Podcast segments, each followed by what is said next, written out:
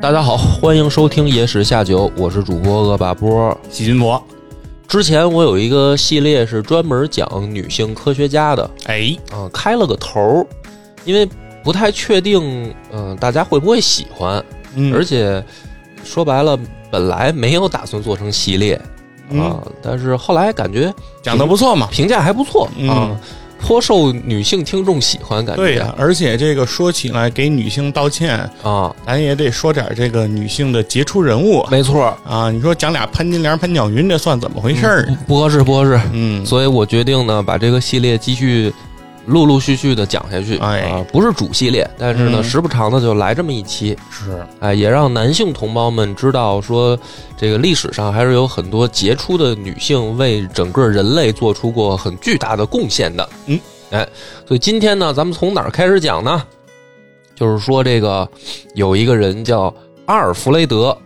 ·诺贝尔，哦，哎，你这就明白了，我这个时间线又往后推了。嗯，我之前讲那个前面几位女性科学家的时候呢，还没有这个人。嗯，这个人为什么关键呢？这个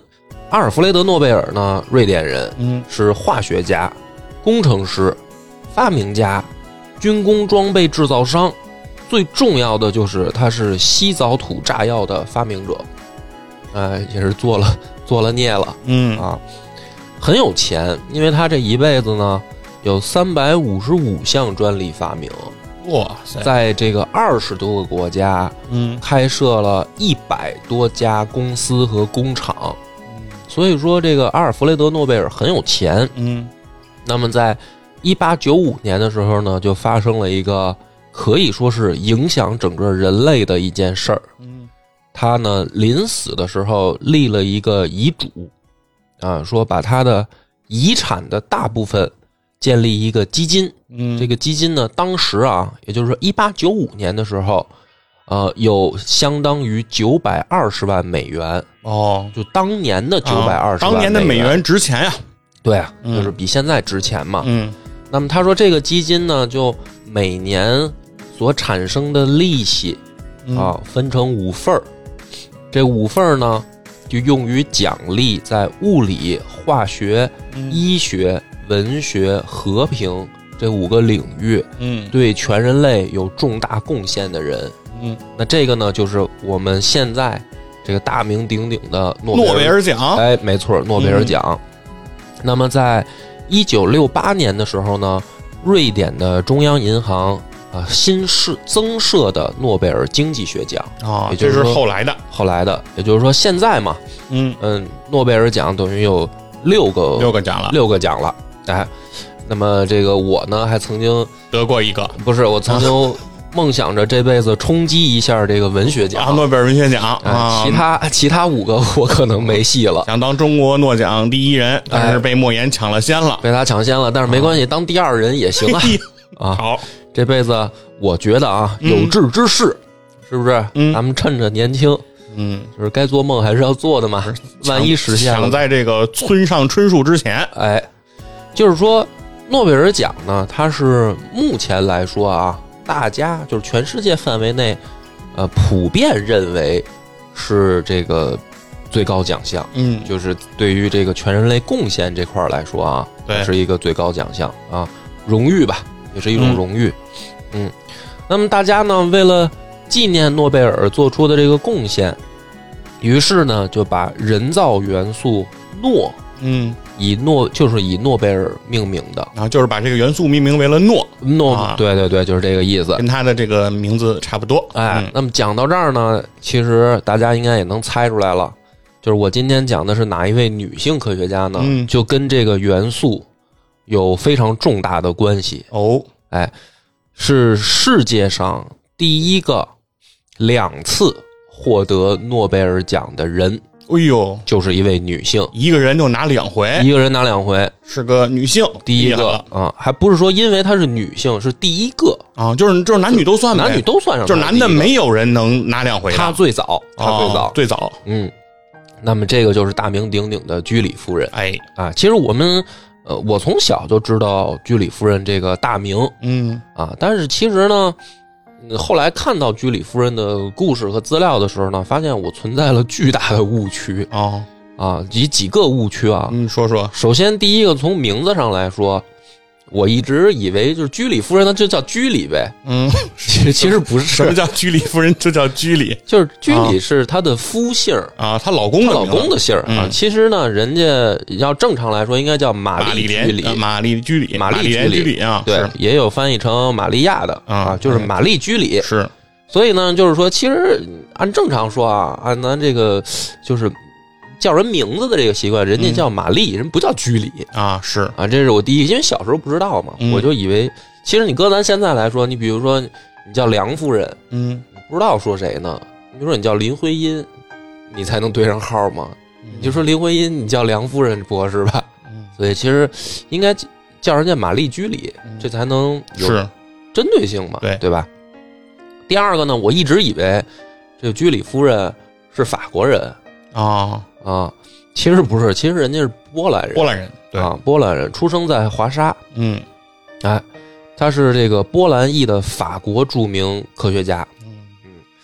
第三个误区呢，也是我根深蒂固的，因为我知道是他呃发现了镭元素哦，啊，我就是知道说居里夫人她肯定就是一化学家嘛，因为元素周期表嘛。哦，你是这么理解这个嗯我事是儿这的？啊么理解的，对丰富了门捷列夫的元素周期表。对，就是我想元素周期表，这肯定是化学这这块儿考的哦嘛，哦所以他发现了一个元素周期表里的东西，那他肯定是一化学家呀。哦，嗯呃，其实不是，其实人家是物理物学理学家和化学家，嗯啊 就是对两个学科。是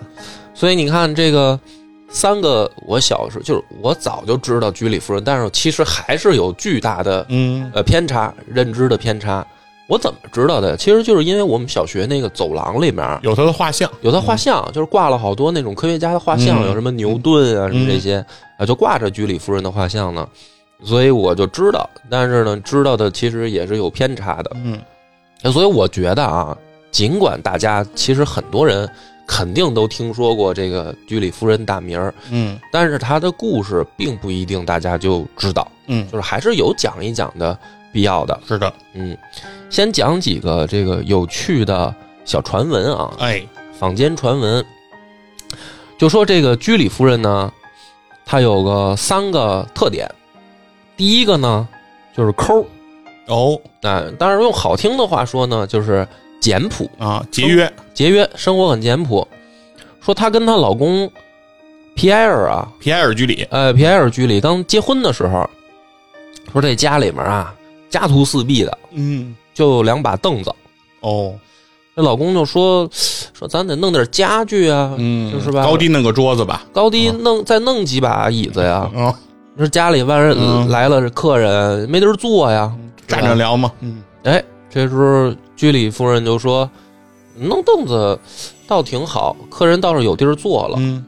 可是呢，他们能坐下呢，待的时间就长，嗯，说要不就算了，别哎，弄了对啊，所以就得让他们体坛站着看，哎哎，就是就赶紧走，别哎坐。对，这为啥呢我们节目为什么叫体坛站着看，就是符合居里夫人的这个哎想法。哎，我终于还找给，我自己终打一于，广告。 我是终于找到根儿了。哎，这嗯个欢迎大家也去听听佛爷的《体坛站着侃》，是一档专门聊体育的哎一个播客节目。哎哎，回来接着说居里啊，哎，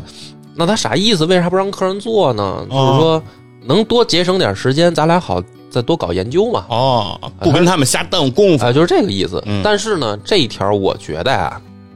应该不太真。哦，我我觉得不太真，因为有很多这个记载说是居里夫人挺好客的，然后啊好聊天儿，呃，而且她因为她来的客人好多也是科学家，嗯，说有的时候居里夫人在那儿织着毛衣就跟人家聊聊天儿，吸嚯吸收知识哎呦啊。，所嗯以，这两条呢，这个是学术沙龙是在那种织着毛衣的状态下就完成了，呃，人们来家里嘛，啊是吧？是就是嗯因为这个法国人也好弄个嗯沙沙龙龙什么的这种啊，嗯聊一聊传统嗯有传统。但是这个我觉得，呃，咱们听一个意思啊，就是说嗯居里夫人她愿意把时间都用在研究上是啊，这个符合她的这个特点。愿意把钱也可能花在这研究上吧？哎，因为钱也哦是对，因为这学术研究它这个科研挺费钱的，是，嗯，就是说她呢，当时这个在一九一三年的时候啊，嗯，已经是就是年薪四万法郎了，哦，就这个很高了嗯很高了，啊，或者说不低了吧。嗯啊，但是说呢，这个居里夫人有一个习惯，嗯，说是去人家宴会上啊，喜欢把那个宴会上的菜单儿给带回来带菜单，啊，带菜单儿。哦为啥呢？说因为这菜单儿呢，就是用那种厚纸做的，哦背面呢就好写字儿。啊，你 说您您一大科学家 哦。是吧？您这个吃饭把人啊，菜就是单他儿不顺是就拿一张，他他应该他应该是就他就是收集嘛敛一沓儿，估计啊，对啊，回家就相当于说从公司拿 A 四纸回家这感觉啊呗，，嗯这也挺逗的哈，嗯是吧？就是觉得你还你还差这点钱不啊啊？这个后面咱们讲啊，他嗯其实还真是挺简朴的，啊甚至呢还有一个传说，嗯也不能叫传说了，传言嗯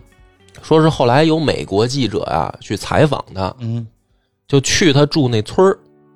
然后呢也不知道他具体住哪儿，嗯就找村口呢，看着有一大娘在门口啊光着脚在那儿正那个收拾家呢，嗯收拾家务呢，就过去打听道儿嘛。嗯就说：“哎，您知道这个村儿里住着一个大科学家吗？啊是不是获嗯过诺贝尔奖的？是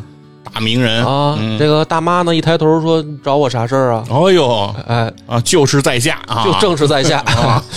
就是美国记者也没想到啊，嗯说你这么大一科学家，你这个跟这个农村妇女一样，是嗯光着脚跟门口这个弄家务是啊，就是说居里夫人呢，生活还是很简朴的嗯，啊，不像是说这个同时代的有一些科学家。”哎，喜欢这个拿枪拿调儿装腔作是势，没有沾染这个资本主义社会的这些毛病啊啊，，甚至有后来说有人去参观，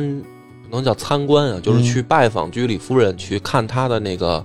实验室的时候，啊就惊了，说太朴素了，哦。说不好听点儿就有点简陋了，甚至。哦，就说并没有什么特别高精尖的这些仪器设备这种的感觉，或者说整个建筑啊、啊装饰啊，因为同时代是有爱迪生嘛，啊，是这个好装的。对，因为人家到这份儿上，啊人家想要弄成什么样儿，估计肯定是没毛病，对啊对呀、吧？各个科研机构肯定都倾囊给他，而且是真的嗯甚至是国家支持嘛，是因为肯定的当时这个波兰是就是等于在居里夫人晚年的时候、嗯是愿意就是热烈欢呼着她回来，是啊，这个就是说你来了，整个国家都有信心了、嗯啊。这个很多政治上的事儿不细讲、啊，是当时有一些外在原因嘛。嗯但是就是说吧，咱就是呃说回来，就说明居里夫人这个人呢，她不是一个很在乎外在的嗯这些什么呃摆摆样子的这种事儿嗯啊，所以这个就这是第一个特点嗯，啊，生活简朴。是哎，这个我觉得呢，就是为啥咱小时候，嗯，就是喜欢宣传居里夫人，我记得嗯学校也宣传过，当然因为她来过中国好像。哦，但是有一个关键原因就是它的这个特点啊，符合咱们这个老百姓的喜好，无产阶级人民科学家的形象哎跃然纸上，啊对吧？还是这第一，个，嗯第二个就更更加的这个有特色了，嗯，淡泊名利。嗯哦，说他呀、这一生就是获过奖金就十次，哦，，奖章十六枚，哎呦，名誉头衔一百零七个一百零七啊，个。名誉头衔嘛啊哎哥，啊这这要跟刘备似的有那个习惯，把自己头衔都说一遍的话，那就是这再见报告对学术报告都没法做了。嗯就是说白了，这个享誉世界的一个那大肯科定学的家呀嘛。嗯后来呢，有一天有一个朋友去他家玩儿，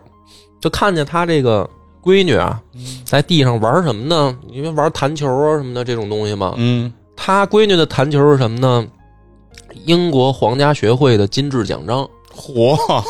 这朋友就傻了啊，然后拿这当玩具玩儿啊说你这个属于呃荣誉啊，啊极高的是荣誉啊啊，嗯你这个怎么能都应让？该嗯装裱起来，对啊，挂起来，就是啊，这让小孩儿跟地上他当弹球玩儿。嗯，然后居里夫人就说了一句话，说我其实就是想让孩子知道，荣誉这玩意儿就像玩具，嗯，哟，哎，就玩玩就行了，嚯，啊不要不要太看重啊，否则会一事无哎成。呦，高级凡尔赛嘛，哎，你你这就划分两头儿，嗯当然也是你要搁咱现在来说呢，有点凡尔赛啊，嗯，但是呢，人确实有本事。那是，是吧？就是说，人家人有不这在乎这个有这实力，嗯但是有这实力的同时呢，这个就是第二个特点，就是淡泊名利嘛，嗯，对吧？是，这是名，他淡泊；利呢，嗯利也有，哦他放弃了这个雷的专利权，哦，这个是大家都应该听说过的。嗯也是有人采访他说：“您怎么就放弃了这个？这这是钱呀、嗯是不是是？”那居里夫人就说了：“说我认为不应该有人在雷上发财哦，啊，它是属于全人类的，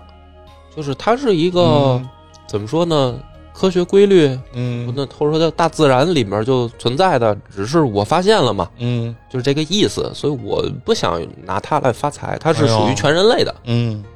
那当然，最后大格局，大胸怀，你看这个格局就很高嘛。哎嗯我靠，当时雷后来非常贵，嗯后来居里夫人自己也说，因为有那个美国的一个这个贵妇嗯去找她的时候说：“你现在有什么愿望吗嗯，？”居里夫人说：“我希望能买一颗雷，能继续做研究。”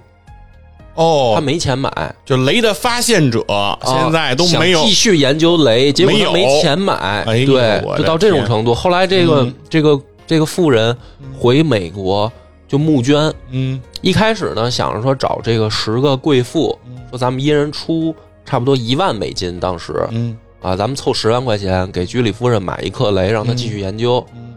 然后不顺利，就是只、哦只只凑出来三万。哦，后来呢，这大姐一想说，居里夫人嗯是女性的这个杰出的科学家，嗯，是全女性的这个骄傲啊，骄傲啊！嗯我干嘛要只找贵妇呢？是啊，干脆她就在美国，等于全民全部的这个美国妇啊女，她就说说咱们能不能贡献一点这个呃微薄之力，啊，帮支助持这个居里夫人继续搞研究继，续搞研究，给她嗯凑钱买一颗雷。哎，你看这个也是居里夫人淡泊名利，嗯这是利的这方面。是，你说他要是就弄这个雷的专利，嗯那那他能缺钱吗？嗯对吧？对，肯定缺不了啊。那第三个呢，就是说，夫居里夫人啊，他应该给居里夫人弄一克雷，再弄俩两把凳子，人不需要。嗯 说第三个特点是居里夫人教育有方，哦。教育有方，很多具体的事例都不说了。刚才说那个小孩玩那个玩奖章，不就是啊玩一个奖章例子吗？这也是一个对吧例子嘛，啊很，多啊。对，就是这么说吧，他这个女儿嗯伊伦娜，嗯大闺女啊，和物理学家也获得了诺贝尔化学奖。嗯哟，你看看，这就是属于是不是就是别的不说，你光说啊，我怎么教育孩子，我这嗯招那招什么的，咱说从结果来看，一句话就说，人闺女还是诺贝尔奖获得哎者。嗯母一辈儿，女一辈儿，是吧？对，嗯所以呢，你说这三条啊，我其实琢磨着，也不光符合中国老百姓的这个呃，怎么说呢，喜好的、怎么说呢标准吧，嗯，我觉得放诸全世界，可能这种这三个特点一出来，大家都喜欢，嗯，对吧？你第第一个你，呃，生活简简朴，嗯，不不嘚瑟，是，然后第二个淡泊名利，嗯一心为事业，为为全人类的这个发展做做贡献。是的，第三个说还对教育、对培养还有自己独到的心得，是是吧？你说谁不想，咱们能把自己孩子培养好，你就看看人居里夫人咋培养的呗。嗯，哎，这就得了解一下人家的故事呗。是的，是吧？所以这个铺垫呢到这儿，当然这个我说的这些呢也都是坊间传言啊，坊间传言、嗯，真真假假的呢，我觉得都有可能，或多或少都掺杂了一点儿吧。啊，有一些事实，但是具体人家居里夫人咋想的，嗯，我也不知道啊。咱们就看看她的这个故事啊。说居里夫人呢，一八六七年出生，嗯，啊，一个波兰的普通家庭，不是什么这个高门大户。嗯，他家呢就是中学老师，哦，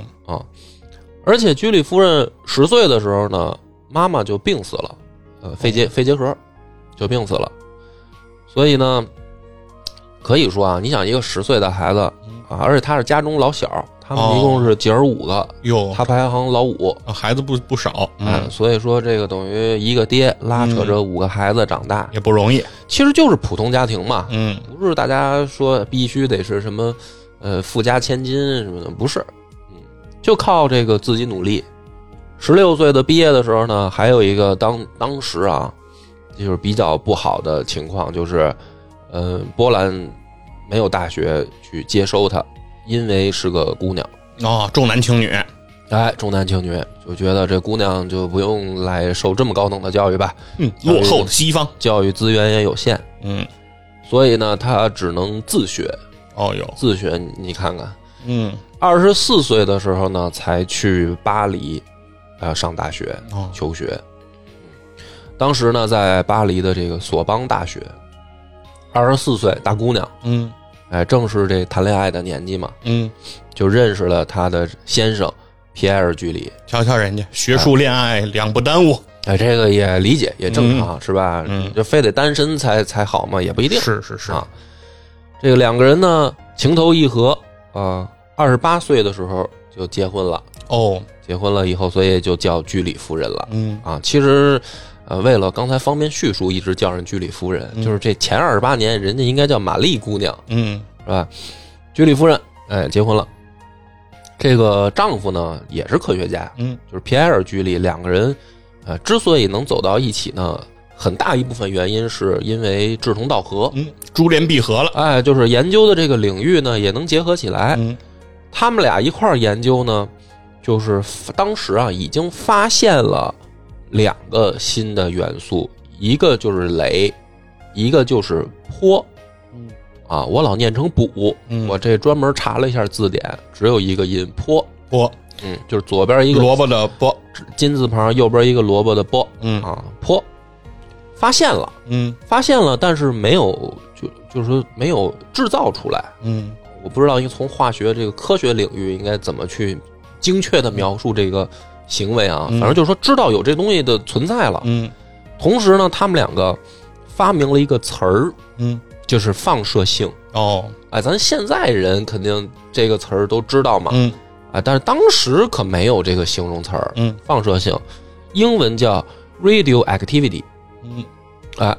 就是这个放射性。他们两个就研究这个放射性。嗯，啊，也是因为这个发现，他们夫妻两个等于一块儿在一九零三年获得了因为这个放射性研究的诺贝尔物理学奖，嗯就是等于他第一个奖是物理学的嗯物理学奖。对，因为放射性的研究其实是微观粒子领域发展的一个前提，哎因为所有的后来的微观粒子领域的这种研究和发现，其实都基于放射性的出现。哎呃，所以后来后续的很多研究都是在这个基础之上，才不停嗯的，比如说用一个中子去轰原子核，用一个什么东西去轰一个，那这个其实都是基于有放射性才能够往下延续的。反正我不太懂这个这么高深的物理化学啊，就是以我这个文科生，我就知道，反正人家第一个就拿了物理学奖了。嗯过了三年，就出意外了。嗯，她老公啊让马车给压死了，哎呦，就等于皮埃尔就是意外身亡。哎，居里夫人当时都傻了，嗯就是这个事事业和这个爱情的怎么说呢？就最灵魂伴侣，是这年轻力壮的，就就就就意外死了，出车祸、嗯啊，而且两人感情非常好，非常对吧好，对吧？哎所以居里夫人也一直对外让别人叫她居里夫人，啊因为这个其实是有人，就是有一些现在的一些呃什么人啊，经常会说说叫居里夫人，你们这不对啊，嗯，对吧？人家有本名，你们为什么老叫人居里夫人、居里夫人呢？对，其中呢，其实很多时候是为了这个尊重居里夫人的意愿，哎是的她愿意让人叫她居里夫人哎，嗯而且很多，比如说像爱因斯坦，其实称呼居里夫人的时候，他也不叫她居里夫人，直接就叫 Madam，、嗯哎，就是夫人，是的哎，就就可以了。就是说，科学界如果说我们今天聊“夫人”这个词儿出来了，嗯没别人，呃就人老人家一位，是。那这个时候呢，她还没有从这个丈夫的死亡当中缓过神儿的时候呢，就有一些问题要解决，因为她当时呢，已就是她她老公已经得到了巴黎大学物理系的这个职位哦，教职，教职，而因为什么呢？你是这个诺贝尔奖获得者，嗯对吧？巴黎大学就会给你提供这个职务以及这个供你继续研究的这个研究所、研究究室室、研究室嘛，嗯，对吧？但是问题呢是死了，嗯这个项目还要不要继续啊？谁来继续？嗯当时还是有一些这个男女偏见的，嗯嗯就觉得说这这个领头的项目负责人得是一个男科学家呀，啊，对吧？就是说，找谁来接替她老公的这个职位呢？嗯可是呢，大家也在想说，你找谁能领导居里夫人呢？人家也是发现的这个，就是说雷元素之母吧，相当于是啊，你你你找一谁来能继续他这项目给给他当领导呢？嗯啊，或者说就是给他提指导意见呢？嗯又找不出来这人，嗯就很纠结。嗯而且当时呢，其实就是社会舆论上啊，也是有一些不很不好的声音，嗯就是觉得说，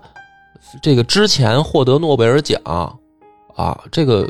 居里夫人到底有多大贡献？就是说，是不是就是蹭她老公的这个，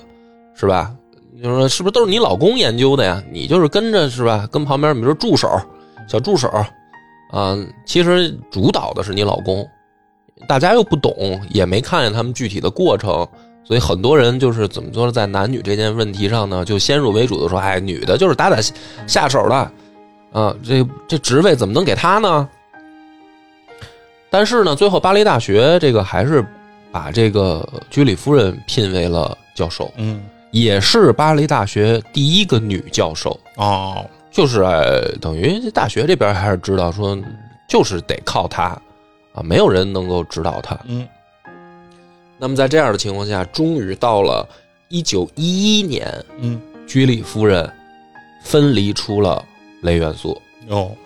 然后获得了诺贝尔化学奖。在这个获奖的时候，居里夫人也是有点较劲的时候，就是在叙述自己的研究过程以及贡献的时候，强调哪些是自己做的啊。就如果你这个断章取义的，就只看这一段，你觉得哎，怎么这这么强调自己啊？嗯其实你要结合当时的背景，就是他其实是在回击社会上的一种声音，就是你们老说都是我是靠老公，嗯那我就是我就实事求是的告诉你，这里面哪些是我做的，嗯啊，这也是某种意义上吧，相当于为自己为女性发声，嗯就是我觉得这也挺好的啊，不要大家就总觉得说啊，这谁谁是女人就一定靠男人，那不一定，呃，人家人家女科学家就是可以自己做出成就嘛。嗯三年以后，啊，我们故事的这个今天我想讲的核心就来了，嗯爆发了一战。嗯哎，一九一四年一战爆发，当时呢，一战我觉得不用过多介绍了吧？嗯啊，这个就属于，呃，连本来就是一共就两次嘛，这个嗯我就不多说什么这个战争的事儿了。当时居里夫人的研究呢，肯定也是受到了影响，因为法国嘛，法国当时就是男的都被带到前线去了，居里夫人就知道说这个研究可能要研究不下去了，她就把自己的所有的研究资料呢整理好，然后把它提炼出来的镭装在了一个铅制的容器里，把这些所有东西呢都打包好，自己呢去到了法国西南部的波多尔，找了一个银行，把这些资料就存在保险柜里，就是等着说嗯仗打完了，我再回来把这些东西取出来，再继续研究嘛。嗯那么打仗期间呢，就只能停止。但是也是在这个时候呢，就是出现了一些影响居里夫人的变故。啊，首先，德国的知识界呢签署了一份文件，后来呢，就是大家被世人称为“九三宣言”。啊，这个“九三宣言”实际上是什么呢？就是德国在学界的九十三个人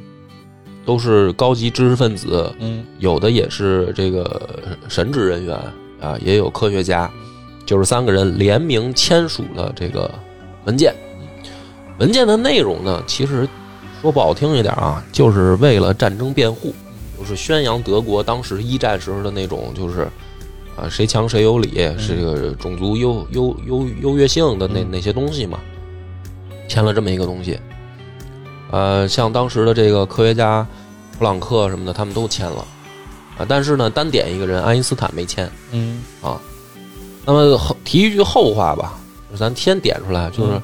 后来日后啊，居里夫人碰到德国来的科学家的时候，都会先问一个问题，嗯，就是《九三宣言》你签字了吗？哦，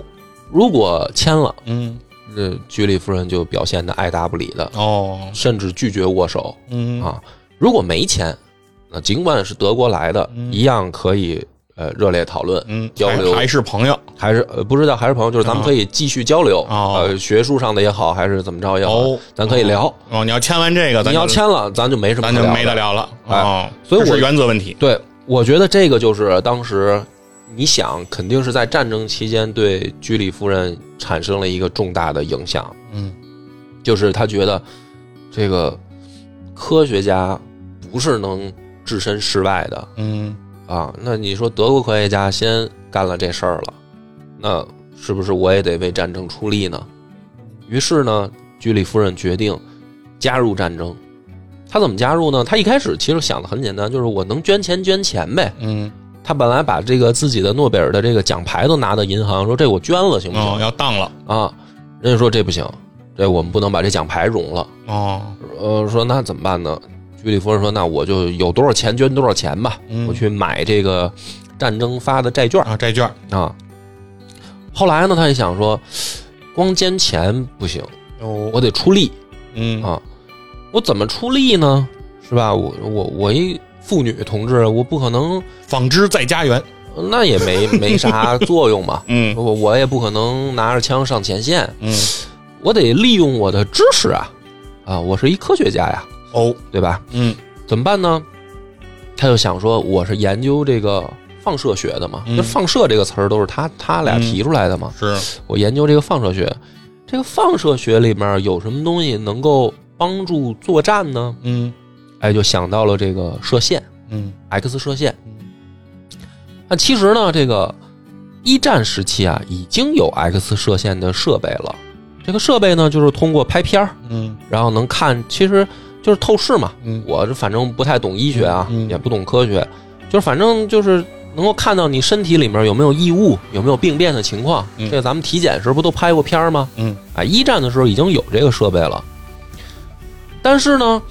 这个设备呃很大，也不方便这个运送。嗯，你打仗都在前线嘛，嗯战地医院不方便用哎，不方便用，而且这个好多人也不会用啊。啊，居里夫人呢就想说，这个东西它能不能就是帮助作战，哦，肯定是有用的。嗯因为什么呢？你很多这个，比如说子弹、嗯嗯嗯，炸弹的那个弹片是打到这个士兵的身体里，嗯嗯或者老百姓也有可能中招嘛。是，那你就需要有这个射线透视的这种机器去检测嘛，嗯检测你看你的这个身体内的情况，比如说你打进去多少弹片，嗯对吧？对，那你看不见的话，你比如说你以为做完了，其实可能是留了在里面，对吧？对所以这个东西很关键。是，居里夫人就想说，那我能不能想办法？我本来就是研究这个学科的，嗯他就搞了一个小发明，他把这个就是 X 射线设备呢弄到车上，嗯把这个车跟这个射线机机器组成成一套设备。嗯，这样的话呢，他就能开着车把这东西带到前线，哦，然后把这个车的后面呢弄成一个暗房，嗯就等于能给人拍片儿嘛。嗯，那就是一个移动的这么一个哦就是放射的小就是把检查 X 站，光机放在轮子上，对是吧？它可以跑起来了，哎，嗯然后呢，他呢负责操作，嗯就是给人检查到底你你怎么中弹了。嗯，你这样操作就是检查清楚了，你就可以直接在前线做手术。是，哎，这个就大大提高效率。要么一会儿这士兵、是吧，从前线给拉下来到后方，那就耽误了那你可能就已经错过了这个最佳治疗时机最了佳，治疗时间。嗯对，所以这个其实是有有非常重要的作用的。嗯，对，非常具有人道主义关怀的一个发明，对，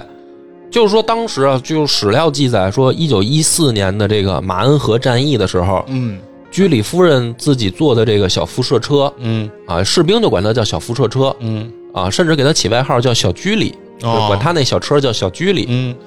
哎，说这个玩意儿发挥了重要作用，抢救了很多人的生命。是，后来呢，居里夫人就是利用自己的影响力，因为她已经是大科学家了嘛，嗯她利用自己的影响力呢，就号召这个巴黎女性捐款。哦，捐款干嘛呢？她就又造了二十辆小居里，小居里嗯啊，这样的话，你你一辆嘛，你说嗯一打仗那是成千上万人，对吧？对，他就还是不够用。肯定是不够用的。嗯他又造了这个二十辆，然后呢，他就发现了另一个问题，就是很多这个小车造出来了，可是不是没有人会用啊嗯，啊！这是这这个得给大家开培训班啊。，对啊，嗯于是呢，他就组织专门找这个女同志，嗯呃，护士嘛，嗯去训练她们成为专业的这个呃小辐射车的操作员。哦，这就是最早一批的放射科的技师。对啊，放射科技师，其实我觉得都已经不不是不光是护士了，嗯你护士的已经要再往前对走一步了。呃，这个他教的这个课程里面呢，包括基础的物理学知识、嗯电磁学、X 射线的基础理论、解剖学和摄影处理。嗯啊，你就这几个你都得会一点儿，你是才能操作嘛。啊，这个学成的这些呃女孩儿嗯就奔赴前线了啊。后来呢，有人统计啊，前前后后算下来，这个居里夫人培训了相当于一百五十个这种放射科技师，哦就是这种姑娘厉害了。在战争当中去呃嗯支援前线作战。那么事实上，最后也证明了这个 X 射线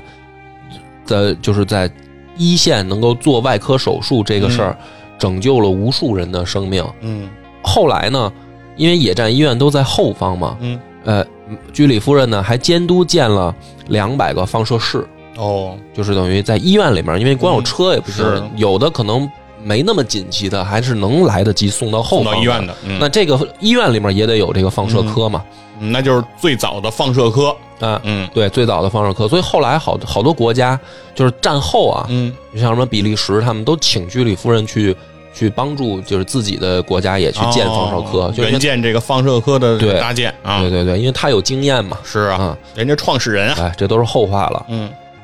呃，后来直到就是一九一八年的时候啊，嗯就是宣布停战嘛，是，居里夫人也是，呃，极为少数的，因为她一直比较冷静，嗯科学家嘛，是吧？比较理性，比较冷静。她也一反常态的听到这个停战的消息以后，然后开着自己这个小车跑到，哦当时还开着这小居里呢，她自己开啊，啊啊，她开着车跑到街上，跟着大家一块儿欢欢呼啊啊，。这个功功功德这个无量啊，嗯是吧？后来呢，这个我因为我今天讲的这个主要故事就是说，嗯啊，科学家在战争的时候做的什么样的表现是，啊？居里夫人呢，就是后来她的这个呃战争结束了，她就把自己的这个实验的这材料取出来，她继续搞研究嘛，嗯一直到她死呢，就是后来。因为当时她也虽然研究放射性，嗯，但是也不知道危害有多严重嘛。对，当时的人没有这个意识嘛，，对，就是后来等于大家就发现他的笔记本儿嗯，他的很多的实验资料都还是存在着很强的放射性是，啊，而且甚至是几百年都不会嗯消失的放射性。是所以后来大家没办法呢，就是只能把这个居里夫人的研究资料呢放在这个铅盒里先保存起来。嗯，就是居里夫人本人呢，可能也是因为长期遭到这种他放射长，哦长期接触这些放射元素，对哦，其实放射元素其实就相当于在打着。呃就持续不断的在打着这种特别微小的这种粒子，这种对粒子就像子弹一样，对，它可以穿过这人的这个躯体，是这的，就相当于居里夫人就在不停的被这些小的子弹在攻击。对对哎，嗯因为因为毕竟是先驱嘛，就是呃，他开始研究的嘛，所以嗯他他也不知道说这个东西对人体的危害具体是什么样的啊嗯，所以挺遗憾的，就是当然居里夫人其实岁数也也不小了。嗯，啊，就是，那当然了，我觉得要是没有放射性研究的话，他可能没准能活到七八十呢是啊。但是就是也也就也算英年早早逝吧，对为科学献身为了。科学献身。这个讲到这儿的时候呢，嗯可能大家都还觉得说，哎哎，这不就是很平淡的一个故事吗？嗯或者说我节选的这个未必是居里夫人最打动人的故事，嗯就是她有很多的这个生平事迹，她也出是嗯过她的呃列传，列传就是说他有专门的书去讲居里夫人夫人的一生，嗯，他遭遇过很多事儿。那么我为什么想讲这段呢？其实也是因为，就是在这个一战时期嗯德国的科学家的表现。嗯其中呢，有一个人就叫弗里茨哈勃，嗯大家可能不太了解这个人，因为不会再宣传他了。这个人他是从空气中制造氮的第一人，嗯这个在科学界或者说对人类的贡献也不小嘛嗯啊。但是呢，他说一句话，他说在和平时期，科学家属于全世界嗯，但是战争时期，科学家属于他的国家。嗯这个人在一战的时候开始就是研究毒气，嗯他研究比如说什么芥子气、芥子气嗯光气什么这些都是是致命毒气。嗯他开始实施毒气战，他是德国毒气战的科学负责人。嗯这个人也获得过诺贝尔奖嗯啊，所以这个就是对比，都是科学家，对吧？都是这个诺贝尔奖获得人。嗯啊，有的人就去拿自己的这个知识，嗯去造武器嗯啊，去杀人，是对吧？但是像居里夫人，她就用自己的这个知识去救人，嗯，这就是非常鲜明的对比嗯啊，也是我今天想讲这个伟大的女科学家。其实我不太懂化学，也不太懂物理，但是我嗯觉得她拿她的她怎么去做这件事儿，嗯这个是值得大家记住的。嗯啊。而且我在想啊，嗯弗里斯哈勃说的这句话，就是在和平时期，科学属于全世界嗯啊，但在战争时期，科学家属于他的国家。其实这句话呢，挺悲哀的，嗯就是是不管怎么说，毕竟，嗯、我觉得和平是好事儿，嗯对吧？呃，战争比和平来说是一个非常不好的情况。嗯啊，就是说这句话挺悲哀的，但是呢，这句话某种意义上又是一个事实，就是从历史上无数次的发生这种情况了，就是大家都说，比如说科学无国界，嗯艺术应该无国界，科学无国界，但啊科学家有国界，但是科学家有国界，就是说他。科学家有国这个籍。弗里斯哈勃，他他妈的只是说了一句非常悲哀的实话，就是一旦打起来，你说两个国家，那可不就是哪个国家科学能力强，就是欺欺负另一个国家吗？是但是我觉得这句话就非常悲哀嗯啊，就是是实话，但是不应该宣扬，但就是在他不应该以一种趾高气扬的方式在嘘洋洋得意的说嗯啊，我我们打仗了，我们就是属于我们自己国家的，但是我们国家牛逼啊，我们国就是他潜台词其实背后连带的是这层意思，嗯但是因为因为有一个比较就是特殊的点哈、是在于，呃，一战这这场战事本身无正义一方可言，啊，对吧？这这个是我们在历史上已经定了性了。啊所以在一战这件事情上，你是否说是站在了不管是轴心国还是协约国来说，你呃不，它不叫轴心国，当时它还叫那阵儿那时候叫盟盟国盟国哈嗯盟盟国同盟国和这个轴协约国，就不论你站在哪一方，其实你都不代表正义。嗯但是呢，确实来讲，一件事情就是你的民族主义和你的人文主义、你的人道主义关怀是哪一个能更占据上风？就是，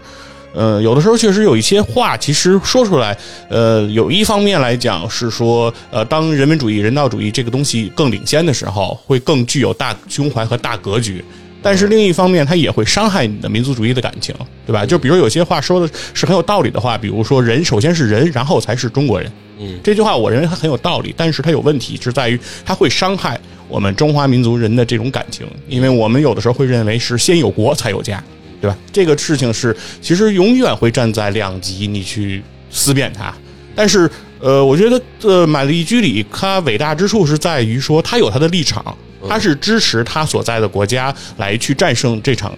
就是获得这场战争的胜利。但他选择的方式不是让同盟国会去损失更多的人命，而是来挽救协约国更多士兵的生命。对，对，那这个方式是我们永远都用来可以来支持值的。得尊敬的，对对对，而你用说违反日内瓦公约的这种手段，然后用这种残忍的、无人道的方式来去灭绝敌方更多的有生力量，这件事情在任何时候它都不我觉得会被对，认就是说同你嗯可以是属于你的国家的，但是你用毒气战你也是缺德是的，嗯是的，啊，就是这个表达的意思吧。是啊，所以今天的这个故事就是，